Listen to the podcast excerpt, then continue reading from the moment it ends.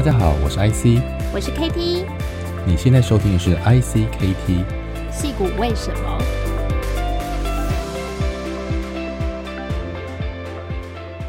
？Hello，大家好，我是 KT，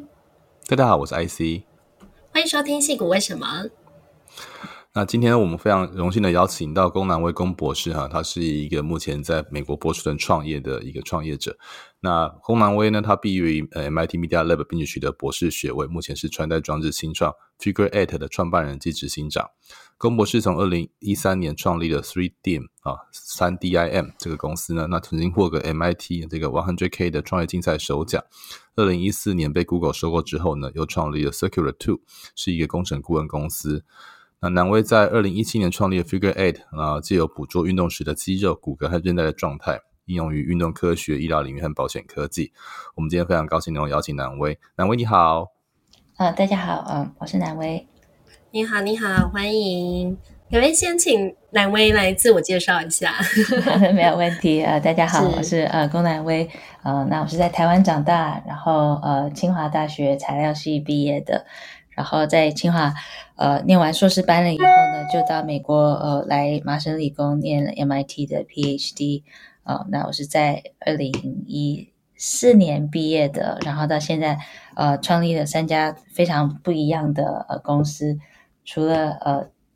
它的项目不太一样，嗯、呃，它其实背后的呃，整个整个它的呃 philosophy 不太一样，啊、呃，所以今天很高兴来跟大家分享我的故事。那南威听说你当初是想要这个呃，这个念博士是想要当教授，那后来怎么会走上创业这条路？是因为想创业？看听起来应该不像，应该是进了 MIT 哦才有机会创业，还是说呃你在这个呃求学博士的过程当中也看到一些独特的机会？那你本来念的是材料科学科，你现在做的东西还蛮多是电机啦，或者是工程相关，就是你本来兴趣还是在 Media Lab 上面看到一些怎么样的一个很有趣的机会？嗯，所以其实。过去的十年来，世界变化的很大，呃，就连呃，现在大家看到呃，Media Lab 很多学生出来创业，在十年以前可能都不是非常流行，呃，所以我到美国来念博士，其实一直想说想要当教授，喜欢做研究，嗯，对，嗯，但是到到呃，在要要毕业的那一年，我们就呃。我有一些朋友就说：“我们来参加一个这个比赛吧。”它其实是一个一整年的比赛。它在 One Hundred K 是有三个不同的阶段。它从 Pitch Competition 到一个 Project Competition 到最后的 One Hundred K Competition，呃，奖金是五五千两万到十万美金。呃、嗯，我们其实是赢了第一阶段跟第三阶段的最后的十万。嗯，嗯然后它它其实不是说是一个一天两天的比赛。它是会有很多不同的呃呃课程，然后还有甚至还有模拟的 board meeting，董事会模拟的呃呃投资人的呃 pitch，比如像个培训、呃、培训计划，对的，是一个培训计划。然后呃还会让你跟譬如说呃我们学校有呃有 MBA 的 program，呃 Sloan MBA program，、嗯、所以你也可以跟呃他们的学生有机会可以交流。嗯，对我来说，它其实是一个呃，突然大开眼界，说这是一个有可能可以做的一个呃不一样的职业生涯规划。嗯，所以真的后来开始创业都跟这个很有关系。嗯、OK，嗯，所以那时候赢了计划以后，你就开始想说，哎，创业是一个选项，所以就呃，因为这个计划呃，诞生了你们第一个公司吗？嗯。对，因为如果你是自己的是一个 founder 的话，你开始要做的不只是之前的研究工程或者是产品开发，接下来有很多事情，呃，法务、财务，呃，呃，人资要找人，要怎么样募款，要怎么样花，募完款了以后要花钱，找钱花钱，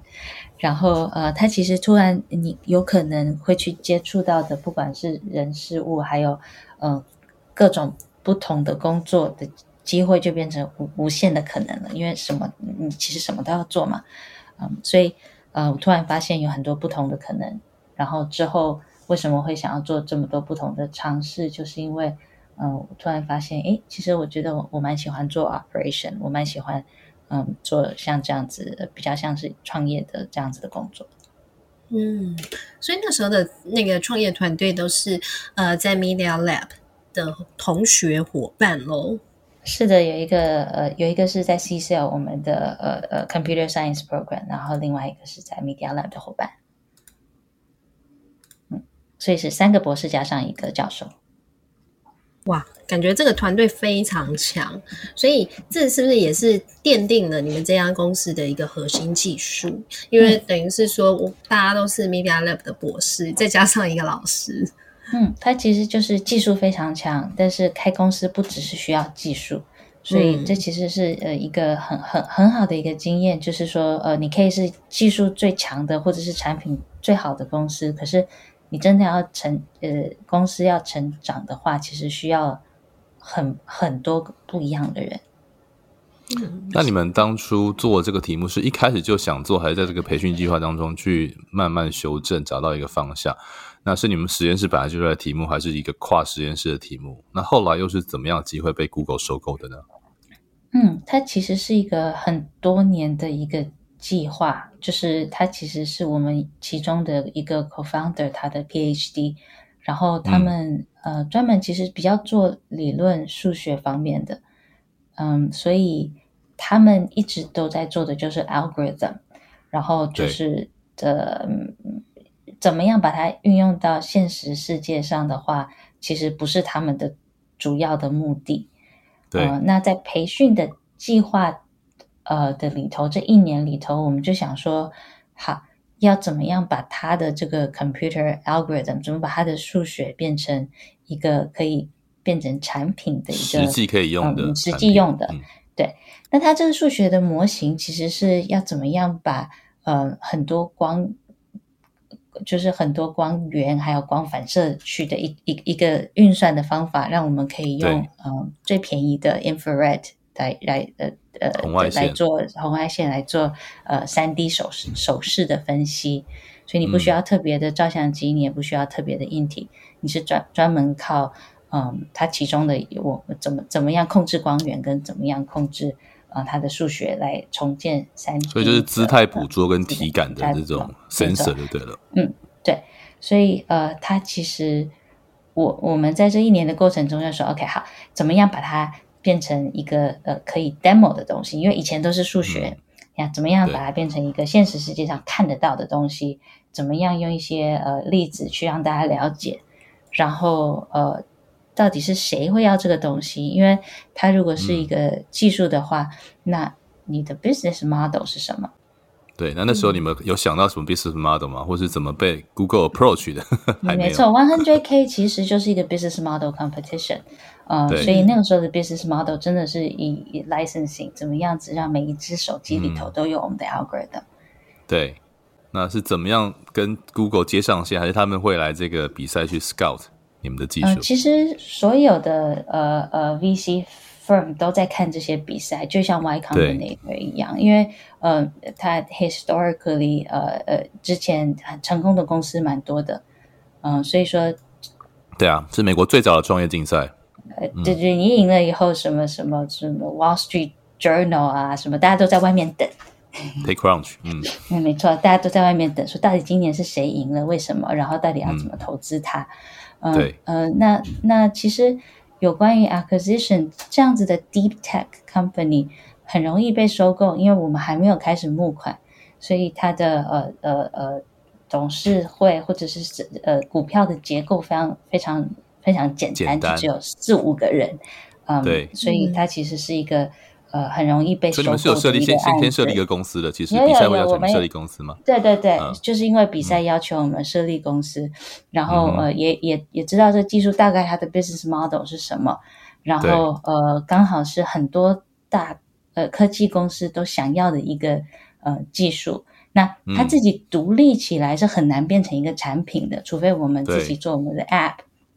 它就是很适合被收购的一个技术，嗯，呃、那几乎可以说 before sale 的技术了。呃呃，对对对，所以越早被收购的话，就是越简单。嗯，所以很很容很容易就被收购，因为我们我们就是那有谈了很久吗？这谈判有有谈有谈了很久时间吗？没有没有很久，没有很久。然后呃，还有就是一个公司，如果你一开始你是有很多技术的话，那那那真的是要看，就是很容易被收购的点，其实没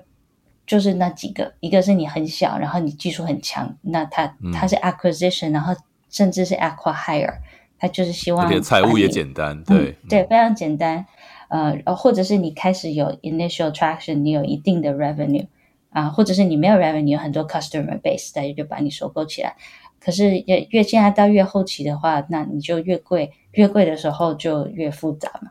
所以很、嗯、很很早期的话就很简单，就非常单纯就被。但你们那时候其实已经有不少专利了。嗯哼，对，所以这些专利其实都是已经申请到了，是 MIT 申请的，所以它是有一个 licensing 的 process。但是 MIT 对学生成立的公司，它的 licensing agreement 都是非常非常 friendly。所以你如果说被 acquire，它其实是连 licensing agreement 它都可以一起嗯 acquire。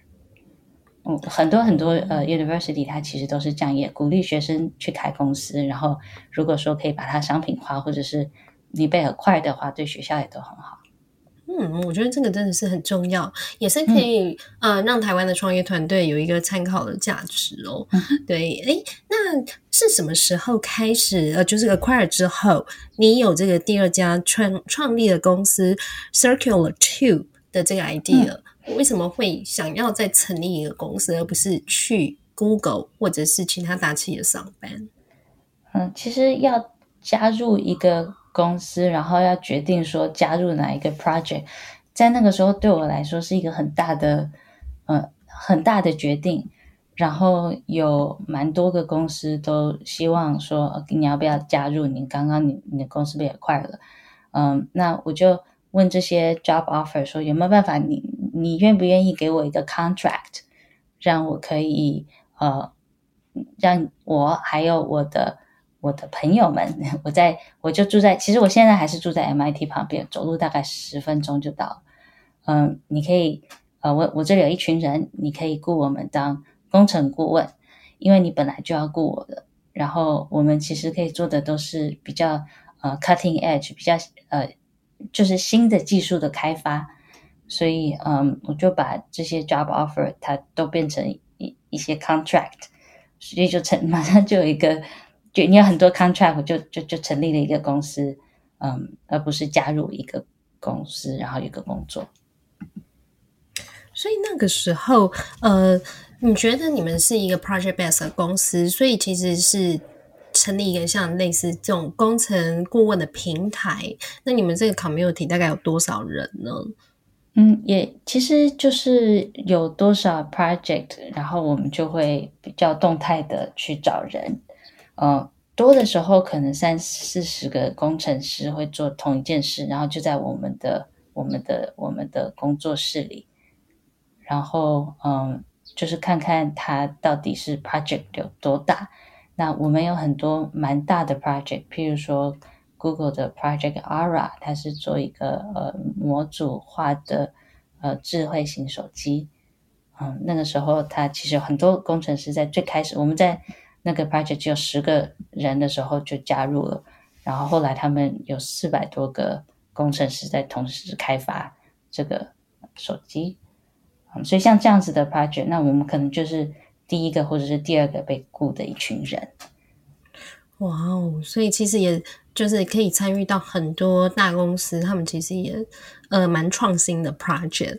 对，但、嗯、是后来呃是呃。像这个公司，我想我相信一定是它是有获利，而且其实也营运的非常好。那是什么因素让你觉得说你想要投入第三家公司，而不是让你目前现在要之前这个公司呃在 Project Base 这个公司，然后是一直扩大增加营收的状况？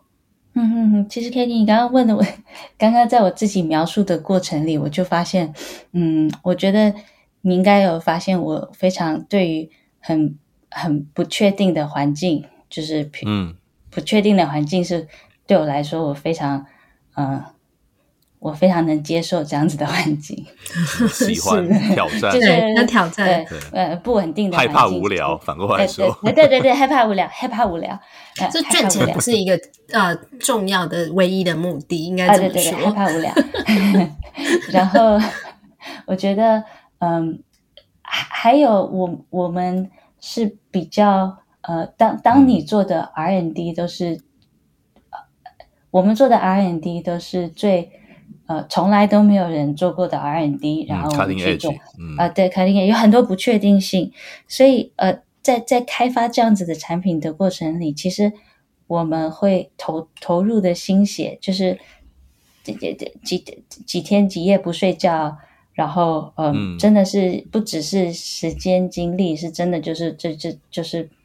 就是 heart and soul 这样子，嗯、heart and soul，你就是其实是你是花很多的精力去，嗯、呃，做这样子的开发的时候，呃，你你对于你能不能够控制你的呃，你你你开发的产品的未来，其实对我来说非常重要，嗯、因为嗯、呃，你你你你如果你工作你对工作对你来说很重要的话，那其实嗯、呃，你很在乎它会不会。突然人家取消了，或者是说呃呃呃呃，突然不想做，你没办法控制，嗯，那这个的感觉，我觉得呃，我我比较希望能够控制。我如果说真的花了这么多的心力去做什么事，嗯，那成败最好是我可以控制的，不然的话，嗯，可能我比较会会会没有没有办法花，真的接受到 OK，我百分之一百的心力都放在这些事情上面。你所提到的这个。嗯呃，害怕无聊，或者是你自己发现你 其实是喜欢 这个呃挑战这种呃比较呃怎么讲前端的技术跟一个未知的呃这种呃刺激感之外，那就是什么样的？你还学到哪些事情？譬如说这两个商业模式哈，当然一个是授权而且很快被卖掉，那一个是比较呃这个专案模式的。那像你现在创的这个行业，就是呃。这个公司哈，第三家公司，你是你觉得在前面两次学到什么事情，让你在这一次会做一个不一样的选择？嗯哼，呃，第一家公司其实真的只是走出了 OK，我不我不需要当教授，呃，其实这世界上有很多选择，不当教授也可以活着这样。啊、呃，对对对，原来原来还有父父母有给你压力吗？或觉得哎，完全没有，真的哦，完全没有压力，他们其实觉得。Uh okay. 嗯，放轻松，平安平安在美国能够在平安最好，身体最好，有没有吃饭？呃，然后 有没有吃水果？呃，然后呃，学到了，说我发现其实我觉得我有很多，嗯，我我蛮喜欢做 operation 的这件事情，真的是没有想到，自己也没有想到。对，其实你会做一些事情，发现哇，我我我我从来没有想到我会喜欢做这些事情。然后管人、管事情、管钱，管人、管事情，然后管呃，要要做很多决定，可是不是只是做一个工程的决定，也不是写程式或者是做硬体。嗯，然后第二个公司的话，你就知道顾问公司其实如果说你的口碑很好的话，赚钱很容易啊。但是，对，嗯，但是你就是赚，你做一个小时赚赚赚赚一个小时的钱，或者是你永远。呃，对对对，它其实它的 scalability 呢，呃，是有，有呃，对，可是比较会突然你发现你关心的事情不只是，嗯、呃，第一，你你会觉得你没有办法控制你工作的内容，因为你只是一个顾问。第第第二个就是，其实你会发现，呃，重点都在 billable hours 上，嗯，就他说，哦，OK，所以说，呃呃，你的，嗯。你工作的投入的时间跟你的 incentive 其实不一样，因为如果你做一个产品的话，其实你想的是这个产品要很成功，对、呃，你想的是要怎么样让呃使用者呃更更呃使用者更满意需要的更满意，他的你解决的问题是在哪里？那这些是真正的问题。可是如果你不是呃主要的产品，就是这如果不是你自己的一个产品公司的话，其实呃你。就算你你很在乎，也没有办法。不过我觉得顾问公司已经很有价值了，嗯、尤其尤其在美国，啊、对，对，对，对不对？呃，很有价值。它是一个不像在台湾，你很容易接触到那个，哎、嗯、呃，就是 manufacture 的地方。嗯哼哼、哦，很多很多这个台湾的工程师创业相对容易，因为你很容易遇到厂商嘛。哦，对，这个美国你要开发东西，感觉就是要到中国台湾 sourcing，那除非你有采购经验，不然 R&D 真的其实还蛮真直接碰到这一块。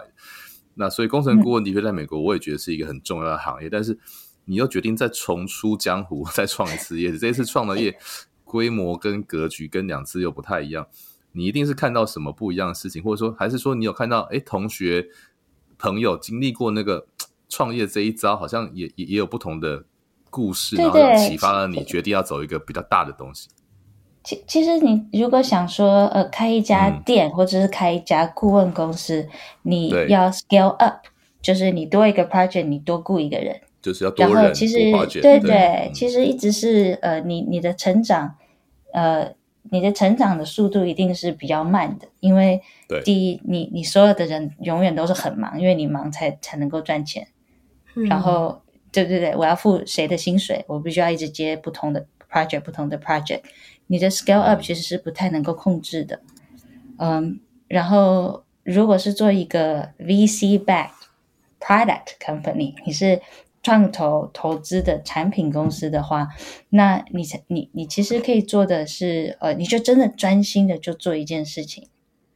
然后想说怎么样子把它变成一个公司，嗯、而不是只是一个产品。有的公司只有一个产品，那它其实是一个产品。如果你是一个公司的话，那你要开始问说，就是有个技术核心，但是可以有不同的应用领域的概念就对了。嗯、没错，你的产，你的公司到底有没有？Revenue potential，、嗯、它它到底这个市场有没有大到可以支撑你变成一个上上市公司？嗯哼，那它就很不一样。嗯嗯，对对对。那你们是怎么决定这个这个主题？就是说，那个现在 Figure Eight 的这个这个穿戴装置这个题目，好像是你在波士顿看到运动的领域相关的这个，嗯、是这样子吗？对，其实我们呃实验室在 MIT 的实验室，在九九年就开始跟红袜队，还有跟我们这里的麻州总医院合作了很多穿戴式电脑的。他、嗯、他们说穿戴型电脑，其实在那个时候是，当你有一台电脑可以。小到放在 背包里，嗯、然后很多很多 cable、嗯、很多电线的时候，他说穿戴，因为 像以前 portable 还是很大一台一样，对对，只是可移动而已。没错，只是说可以移动，所以说你可以边走边拿着它这样，呃，然后所以是很早以前就开始做这些事情，然后呃，我知道在美国，如果说你是大联盟的球员，你获得的待遇跟一般人是很不一样的，他们有各式各样的技术。通常是一整个房间里的高速摄影、摄影的一些器材啊，然后看你的肌肉是怎么动，嗯、你的你身体怎么动，然后告诉你为什么你容易受伤，你要怎么训练，或者是你受伤了以后你要怎么样呃恢复。那运动医疗啊，还有复健这这种的呃学科，因为美国人实在是太喜欢运动了，所以每一个人都很很有兴趣，也愿意花很多钱在上面。啊，我觉得在台湾可能没有看到这么多人会花钱在运动上面，啊、呃，或者是跟市场的产值有关，嗯、很不一样。呃，所以呃，我知道这是很大的问题。然后在美国，如果你去真的搜寻一下，在医疗上面，它其实是花费最大的一个科目，就是叫呃，or 叫 muscular skeletal health，它其实是跟、呃、这个中文没有一个直接的翻译，其实。中文就是骨科复健科，可是其实是 mus muscular 就是肌肉，skeletal 是骨骼的呃健康，它是比心脏病比什么？它其实花的都大，因为、嗯、呃其实没有一个很好的方式可以把它变成一个呃大数据的概念，所以你可能走去复健科，走去骨科，大家用手摸一摸眼睛看一看，就告诉你。呃，一一年以后会好，哦、就是用医生的经验、专业来判断，都是用经验来判断，但是对，不是用数据分析。那一开始呢，嗯、我很有兴趣的就是想啊，我们怎么样做一个医疗的产品？那我们也做了很多的呃呃，就是打电话给很多医生，因为呃，因为之前合作的关系，所以像红花队、什么爱国者队的呃的队医。就刚好也认识，然后他们都说，如果你可以做像这样的东西的话，那我每一个病人我都可以用。我就觉得，嗯，好，那我们就来来开发这样子的一个产品。所以刚当初的 idea 是这样来，那也就很简单，因为你是技术出身的，你就会觉得我做了一个产品，应该就会有人要买。嗯，所以那时候你觉得在开发这个产品，你有遇到很大的困难和挑战吗？呃，困难挑战，第一是要怎么样？没有没有人有做过这个东西，所以当你要穿戴式又要全身，然后又要呃，人家在动各式各样的动态的时候，其实光是设计它要呃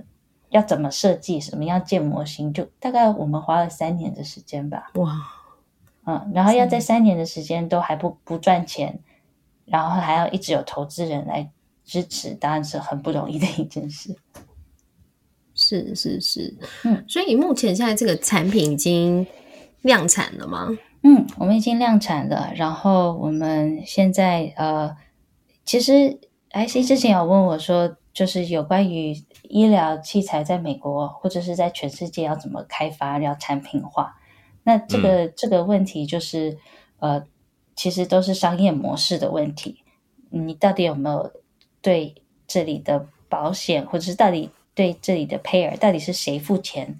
再再去看医生这件事情有没有足够的了解？所以其实我们呃已经在在我们已经是现在现在产品的都已经开发呃到在市场上了，呃，它不是一个给呃不是一个给你带回家或者是自己用的产品，它是比较像你去医院看病的时候，医生会譬如说。给你做一个心电图，或者是照一个 X 光这样的概念，然后是在，所以他是在当场检验的，还是说他会带回家像 Holter 一样？是在当场检验的，然后当场检验然后就会有一个呃报告出来，然后这个报告、嗯、你每一次去看医生的时候，你就可以追踪说你到底康复的程度是怎么样，然后我们就可以呃开始估计你到底还有多久才会完全的康复。哇，这对球队非常重要哎！我今天最 最近因为那个勇士队跟波士顿塞尔迪克在这个 总决赛，所以我去翻了那个一些呃勇士队的队史，然后回想到当年那个很那个那个其实。Curry 哈，他有一段时间脚踝非常容易受伤哈。那他刚加入勇士队的时候，被称作的玻璃脚踝啊。对啊，那非常多的球球，像今年总决赛也是，他们好几个就是只要有伤兵，都很容易这个这个导致球队的这个表现不好，对啊，所以怎么评估这个这个愈后的状态，这非常重要。对，这甚至是一个很很很有价值。嗯，对对对对对对对，最重要的，包括他们的动作，搞不好之后也要呃协助去修正。去避开它修正修正动作啊，加强哪些地方的训练啊，这都变成一个 protocol。嗯嗯，没错，我们甚至还有一个 NBA 的球星在在叫 Mo Bamba，他也是我们的投资人。对，嗯，OK。然后，其实其实，在台湾的这个听众很难很难想象美国的这个运动医学的发达程度。另外，就是美国的医疗环境其实跟美国跟台湾差异非常大哈。我最近才有一个。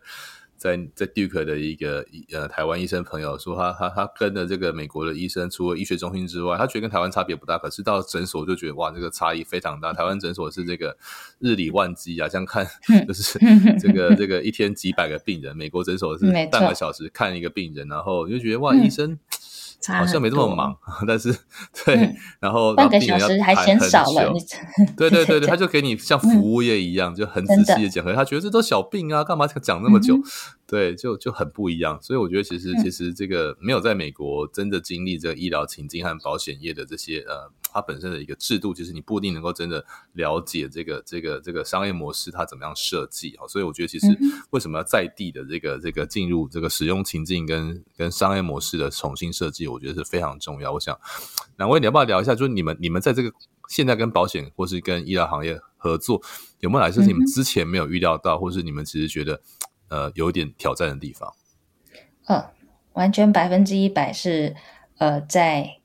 您刚刚说的医生是怎么看待他们的工作这件事情上，呃，对如如果我不是因为我们呃我们公司的商业团队，他其实非常强，他们非常了解美国的保险公司、嗯、还有医院是。你好像讲过嘛，你们蛮多是保险业出身或者这个行业就是医疗背景的。嗯，没错。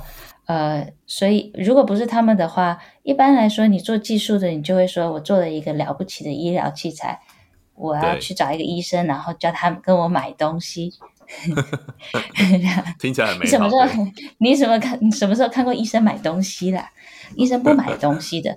还有啊，你说刚刚说运动医疗很重要，你什么时候看过 Michael Jordan 买东西的？Nike 绝对是什么都是免费送给他的嘛，赞助的对，哎对对对，所以呃职业球星都有商业商业商业逻辑在背后，对，哎对，还有医生都是一模一样的，你想要卖东西给他，他们就先先 先，他们就先笑笑掉大牙，然后说你到底对啊，你对对对，很难的，呃，像我们这个是一个医疗产品，所以它其实呃有很多的，首先是规规范很过很多，它有。对，呃，就是，你们需要 FDA 吗？要吗？呃，我们在某一些地方不需要，然后之后需要。嗯、FDA 其实有规.有有很多不同的规定，所以说，对，呃，很多数位医疗的，它其实需要的是 HIPAA compliant，就是它的、嗯、呃病人的隐私。那我们是 HIPAA compliant，然后还医疗资讯的部分，嗯，对。然后呃，我们现在呃，如果是一个医疗器材的话，其实、嗯。医生是绝对不会去买东西的，是医院在做这些决定。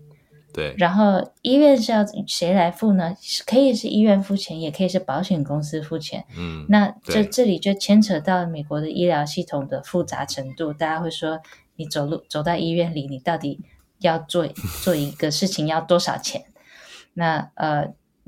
有几百种不同可能。没错，所以。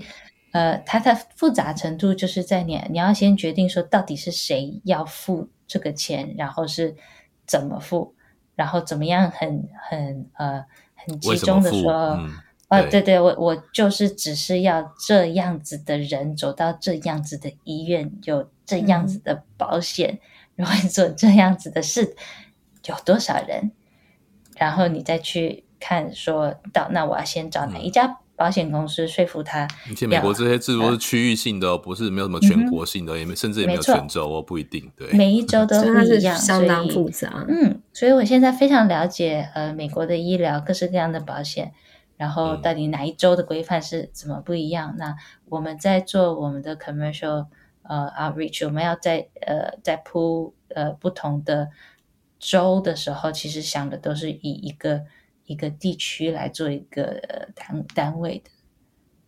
嗯，哪一个州的法律是怎么样子的？哪哪一个保险公司在那里保的最多？这样子。所以，就算就是说啊，比如说医院本身是连锁，比如说像 Kaiser 这样子，也不会比较好谈，嗯，因为他可能每一周的 Kaiser 其实他的状况也不太一样。跟保险有关。Kaiser 是一个非常非常呃，Kaiser 跟其他人都不一样，他其实他自己有自己 administer administer 的呃呃保险，哦，他跟其他医院都不一样，所以就就是这 这件事情很复杂，有感觉得出来，嗯、对。对是是。那你觉得说在创业的过程里面，身为台湾人，然后又是女性？嗯你觉得在美国创业，嗯，嗯，有什么样的优势或者是劣势呢？嗯，其实我我觉得优势劣势其实都是，呃，我我觉得其实每每一个人他对他的背景跟他怎么样跟这个世我他怎么样子跟这个世界交流的的的方式不一样，所以其实也也没有什么优势，有有都是加加减减的。嗯，优势的话，我觉得是大家会比较愿意告诉你他们心里真的在想什么。如果说你是一个呃，你你，因为因为我们大家会比较想要帮助你，我我真的觉得大家都比较想帮助我，所以这一路走来，非常多人会刚开始说，啊，你的这个生意模式不好，那我帮你介绍一个人。那这件事发生了很多，那很多我的朋友是美国。白人男性，你会觉得啊，他应该很容易很成功，可是可能就没有那么多人想要帮他。嗯、呃，然后呃，其实跟你做的产品跟公司也有关。我刚刚我们刚聊的时候大概有说过，如果说呃你做的东西刚刚好，大家很了解，很有兴趣的话，那那就很容易去募款，也很容易去嗯找找人。可是如果就就是你做的东西刚刚好，刚刚好你去找的投资人没有兴趣，那那其实跟你的背景也一点关系都没有。我是觉得还好啦。嗯，是对呀、啊，因为我我看你们公司的整个团队啊，其实、嗯、呃也都是以美国人为主。我我觉得这个其实也是相当不容易，嗯、要在美国找很好的人才。那对我们都知道说，其实人才是支撑呃一个公司，我觉得向上成长最大的动力嘛。嗯哼，所以呃要不要聊一下，就是说你觉得在 Boston 呃的这个创业环境？对于像你刚刚讲的这你们发展的这些公司，呃，是不是有非常好的助力呢？嗯，我觉得创业的环境，因为在加州的公司其实很多很很类似的公司，很很多很多的新创公司，很多很多的科技公司，我会觉得，嗯，要雇人应该是很不容易的。如果说我的公司在旧金山的话。那在在在这里的话，因为呃波士顿出了名了很多的学校，嗯、那大家毕业的时候，其实嗯，为什么我还在这里？因为我我我的朋友都在这里啊，我不会我不会一毕业就想要搬到加州。如果说我在波士顿有工作，我一定是先会留在这里。所以呃，我们在招人上面也很容易有很很好的人才会加入我们，就是因为你在波士顿嘛，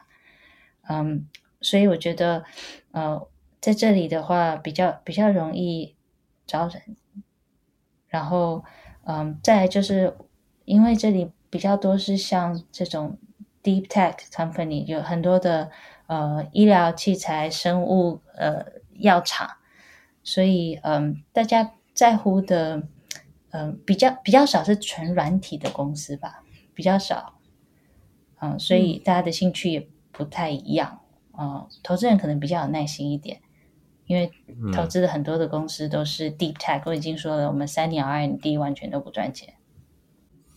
所以，波士，你觉得在这个学术环境底下，投资的这个，但是 VC 的量应该是相较于呃细股稍微少一点，会不会让你在募资的时候稍微辛苦一点？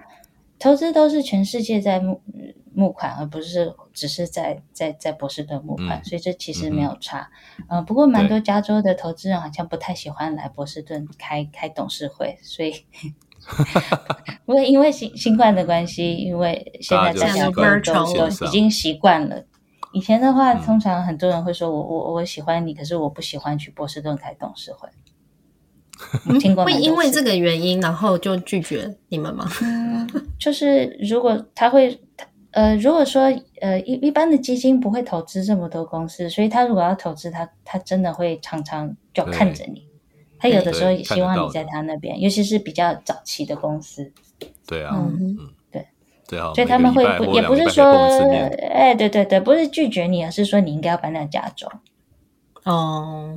可是，就像你说的啊，你觉得在那边，不管是人才的环境，还有整个医疗的资源，其实是相当丰沛。那它其实跟对，可能跟我们这边西岸的状况，我觉得也也是有一个 differentiation，不太一样。而且这里走路哪里都走得到，搭地铁什么都搭得到。对，真的，比较像是一个城市一样。是，所以像现在呃，很多人都是 remote 工作嘛。嗯，那你们会觉得说，人才不一定是只有 Boston 会开始开放，比如说更，比如说全国性的招揽人才，或者是全世界吗？呃，有的，有全国也有全世界。所以像我们现在如果是 sales 的话，其实我们大部分都不是在波士顿。嗯，呃，我们有一些 satellite office，我们很多。人是在别州的，因为你只要离机场近就好了。哦、然后比较容易飞。哎，对对对，其实如果是 sales 的话，你只要住在机场旁边，我不管你住哪里。嗯、对。然后大部分的的客户都是在 Midwest，所以说其实我们的 sales 其实都在 Midwest。然后呃，工程师或者是设计师的话，嗯，也也有蛮多是 remote。嗯，那我知道大家会觉得好像很好，现在都可以 work from home。不过你就知道你的竞争很激烈，因为你是在跟全世界的人竞争。没错，是。嗯、呃，所以我们今天呢也非常谢谢，就是南威哦，帮我们就是呃分享了很多他在创业的历程。我我觉得、嗯、呃，身为台湾人，我觉得这个真的是也非常不容易耶。就像你刚刚说，其实很多产业它本来那个产业其实是很难进去的，比如说像医疗产业、嗯、保险业，然后你刚好有挑战了一个我我觉得很困难。它又结合软体、硬体，然后又有这些医疗的产业的高门槛哦，所以今天也非常谢谢你跟我们分享很多。呃，希望之后呢有机会可以再邀请你来分享。真的，谢谢南威。好的，好，谢谢，谢谢南威，感谢大家的收听。如果还有任何问题想要讨论，都欢迎到矽谷为什么的 Facebook 粉丝页还有社团留言哦。也请大家多多按赞，分享给身边的亲朋好友。我们在 Apple Podcast、Spotify、Google Podcast 和 QK Pass 也都上线了，你也可以在这些平台找到矽谷为什么。再次感谢国发会 Startup Island Taiwan 和数位时代 Meet 创业小记的独家赞助。我们下次再见喽，拜拜，拜拜。